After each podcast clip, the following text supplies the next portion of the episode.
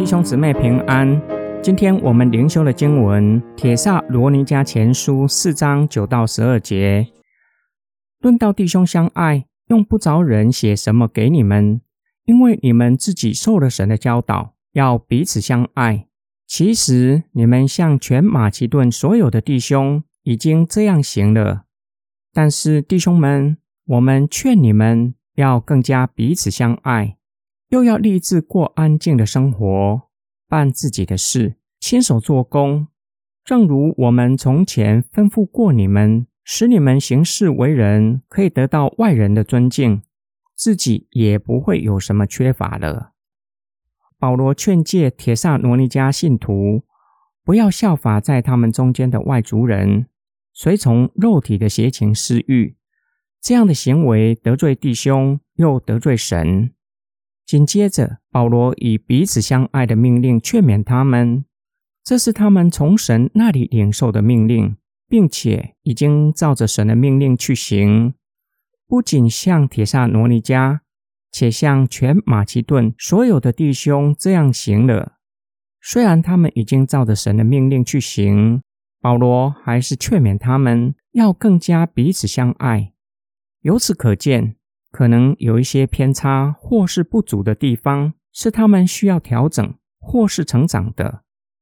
保罗再加上另一个劝勉：立志过安静的生活，办自己的事，亲手做工。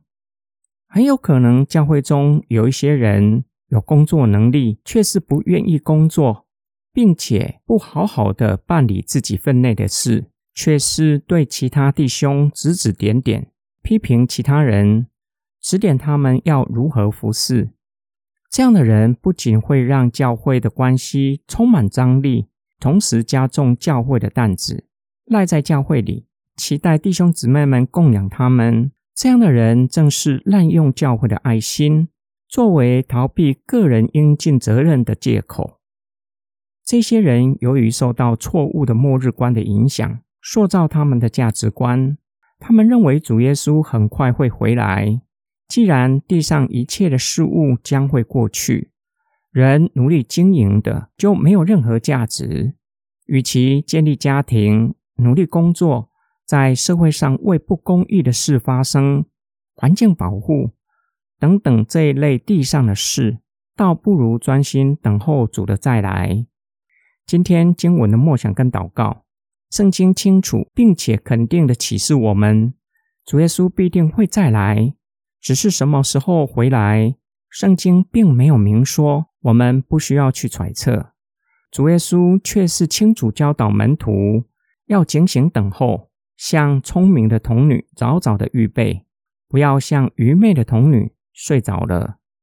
主耶稣并且以良善忠心的仆人的比喻教导门徒。他不是苛刻的主人，而是慷慨的，已经将丰盛的恩典赐给他的仆人。我们要好好使用上帝所赐的恩典，经营每一天的生活，并且要善用这些的恩典，帮助有需要的人。坐在他们的身上，就是坐在主耶稣的身上。因此，经营每一天的生活不是没有价值。我们要做好管家。管理上帝托付我们的，也要与人分享上帝的恩典。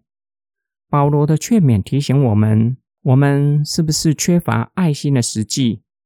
是什么原因让我们讲很多，做很少？又有哪一些偏差和不足的地方是需要调整和成长的？有些时候，教外人士，也有可能是教会的弟兄姊妹们，指责教会没有爱心。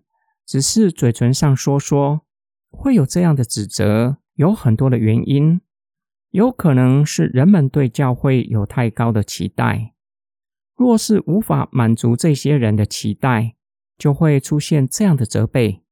另一个可能，爱心疲乏，教会不断的付出，无论外在的环境或是邻里生命的光景，却是日益枯竭，造成爱心不足。还要强迫自己去爱人，因此让人没有办法真实经历我们对他们的爱，使得那些人认为我们是假冒为善。我们需要向神祷告，求主帮助我们。我们需要主的爱不断充满我们，才有能力去爱人。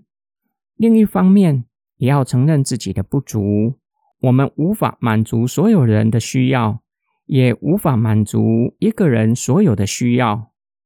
若是真诚表明自己的不足，才不会被认为是假冒伪善。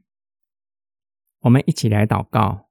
爱我们的天父上帝，感谢你使我们这卑微的人可以认识至高的神，可以晓得你的旨意，并且赐给我们力量，可以照着你的旨意生活。